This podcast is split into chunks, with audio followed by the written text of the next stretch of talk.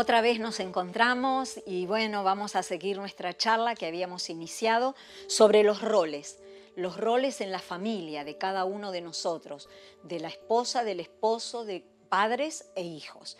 Habíamos hablado de las mujeres, habíamos terminado comentando sobre la sumisión, que la sumisión que Dios habla en su palabra de nosotras las mujeres no es esclavitud, sino es una actitud del corazón. Decíamos que así como Cristo siendo obediente hasta la muerte y muerte de cruz, para que nosotros podamos ser salvos, perdonados a través de su sacrificio, eso es lo que nosotras tenemos que hacer, imitar al Señor en toda nuestra vida y también en la sumisión, sabiendo que una mujer encuentra realización, identidad y propósito en la vida cuando lleva sobre sí las responsabilidades dadas por Dios. Dios no nos pide mucho, solamente que cumplamos las responsabilidades y las cosas que Dios ha dejado escritas para nosotras aquí en la Biblia. ¿Para qué?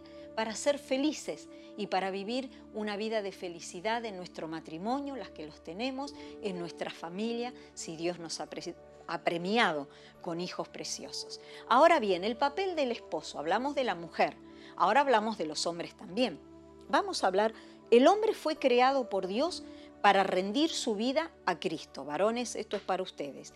Y para llevar a su familia al conocimiento de Cristo, al conocimiento de Dios a través de su ejemplo y de su vida. El hombre debe saber que él es cabeza de la mujer. El hombre debe saber que tiene que estar dispuesto a entregar su vida en servicio de amor a su esposa para que la sumisión de su esposa sea voluntaria. Y para esto tienes que leer en Efesios 5, 25. Varón. El varón debe estar deseoso de ser un esposo piadoso. Tienes que buscar a Dios, varón. Si vos querés vivir, varón, una vida de felicidad con tu esposa, si vos querés tener una familia feliz, tenés que ser un hombre que busca a Dios, que ora a Dios, que lee la palabra de Dios. No hay otro camino. No hay, puedes buscar en internet, en Google consejos, en, no, no, en libros, pero el único camino es buscar a Dios y vivir por su palabra. Como esposo, como hombre de la casa, reconoce tus errores delante de Dios. Pídele perdón a Dios si te has equivocado y pero también si es necesario, pídele perdón a tu esposa y pídele perdón a tus hijos si en algo te equivocaste. ¿Sabes por qué? Porque eso trae salud. Trae salud a tu vida, a tu corazón y trae salud al corazón de tu esposa y también a tus hijos. Y todas las cosas se van a revertir en tu hogar. Y cree que Dios añade y multiplica todo lo que vos le des a Él. Por ejemplo, si el hombre eh, eh, le da amor a su esposa, quizá ella no es muy cariñosa, no es muy amorosa, pero si vos comenzás a pedirle a Dios, Señor, yo quiero darle amor a mi esposa, demostrarle cuánto la ama, decirle cosas lindas, con el tiempo vas a ver cómo sos retribuido. Lo mismo con los hijos. Un abrazo, un beso, una palabra. Gracias, hijo, por las notas que trajiste, o gracias porque hoy me saludaste, no sé ¿Sabes por qué? Porque la palabra de Dios dice que todo lo que el hombre sembrare, eso también segará, eso también recogerá. Esto está en Gálatas 6, 7. Todo esto para vos, hombre, para que eh, puedas llegar a ser un esposo amoroso, un padre amoroso y que Dios pueda bendecir tu hogar. Dios quiere que disfrutes de tu hogar, que no tengas que buscar fuera de tu hogar lo que tienes adentro de tu hogar, lo que puedes disfrutar con tu esposa, lo que puedes disfrutar con tus hijos. Y ya ellos se han crecido, tus nueras, tus yernos, tus nietos, disfrutar esos regalos, esa herencia que Dios nos ha dejado. Porque la palabra de Dios dice en los salmos, herencia de Dios son los hijos y bienaventurado el hombre que llena su aljaba de ellos. Entonces mira lo importante que es la familia, que son los hijos. Y el papel de nosotros como padres.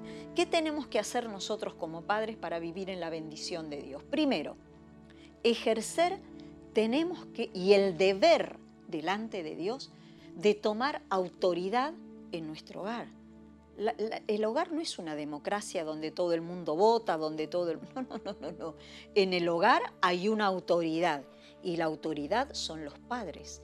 Y mientras nuestros hijos estén bajo nuestra autoridad, ellos tienen que obedecernos y tienen que cumplir las reglas que nosotros dispongamos en nuestro hogar. Los hijos necesitan dirección, corrección, cuidados y estructura firme.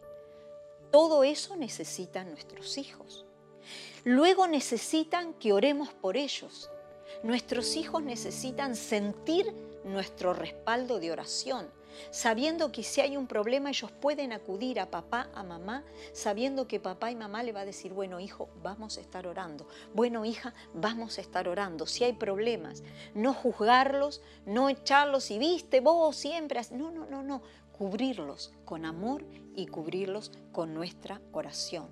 No debemos olvidarnos nunca, nunca, que nuestros hijos aprenden más de nuestros ejemplos que de las palabras que le podamos hablar. Que nuestra vida sea transparente, que nuestra vida sea un ejemplo para nuestros hijos donde ellos puedan aprender de nosotros. Dedicar nuestros hijos a Dios, aún desde el vientre.